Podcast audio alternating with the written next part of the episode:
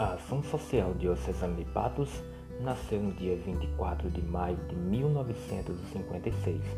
Desde então, nossa missão tem se evidenciado na promoção e articulação de ações de assistência social, cultural e educacional de base por meio de diálogo com grupos e indivíduos que vivenciam situações de vulnerabilidade social, econômica, alimentar e ambiental.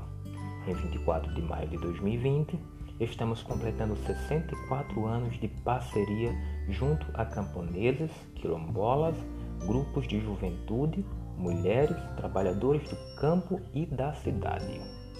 Nós queremos deixar aqui o nosso agradecimento a todos vocês que fazem parte da Ação Social Diocesana de Patos